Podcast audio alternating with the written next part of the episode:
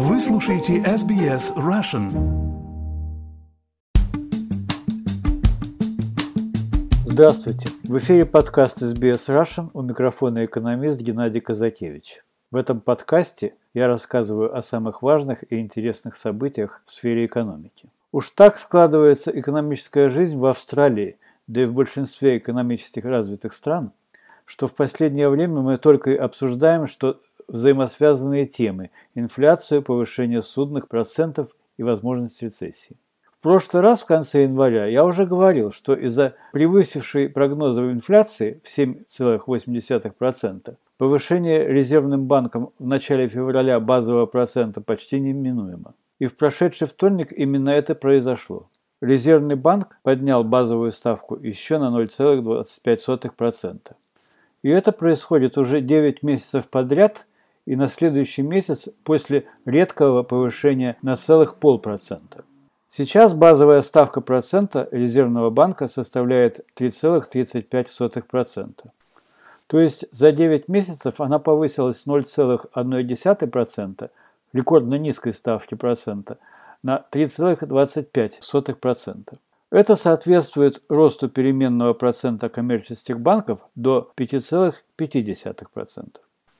Таким образом, выплаты по займам на жилье меньше, чем за год, в среднем выросли на 72%. По некоторым недавно взятым судам ежемесячные выплаты могут вырасти на 1000 долларов. Энтони Кин, журналист э, News Corp, пишущий на темы финансов, сказал по этому поводу, что семьи, продолжающие выплачивать долг за жилье, могут думать, что Резервный банк объявил им персональную вендетту. Ведь немногим семьям легко найти столько дополнительных денег на самый большой пункт обязательных расходов. И люди, чувствующие себя атакованным резервным банком, правы. Он, резервный банк, хочет заставить людей страдать. Но нет, он, резервный банк, ничего не имеет против каждого из нас. Его цель – сократить платежеспособный спрос и тем самым снизить давление на цены. При этом резервному банку приходится балансировать на лезвии ножа. Если немного не дожать на проценты, то нельзя будет существенно снизить инфляцию, и высокая инфляция съест покупательную способность населения. А если пережать, то инфляция снизится, но темпы роста могут упасть до отрицательных, то есть начнется рецессия. Все вышесказанное имеет очень серьезный политический аспект. Если жизнь становится труднее и население относительно беднее, а это именно то, что сейчас происходит. Избиратели не склонны обвинять в этом резервный банк, на который они никак не могут повлиять. Объектом нападок становится текущее правительство, которое непосредственно отвечает перед избирателями. В то же время, в соответствии с хартией резервного банка, правительство назначает управляющего и членов Совета резервного банка, но на этом роль правительства кончается – Резервный банк принимает директивы по денежной политике самостоятельно и независимо от премьер-министра и казначея. Правительство же может участвовать в консультациях, но не имеет права влиять на решения. И когда продолжается волна повышения процента, единственное, что может сделать правительство, и оно именно это делает, устами премьер-министра или казначея выражать свое беспокойство и надежду, что инфляция достигла своего пика и больше расти не будет.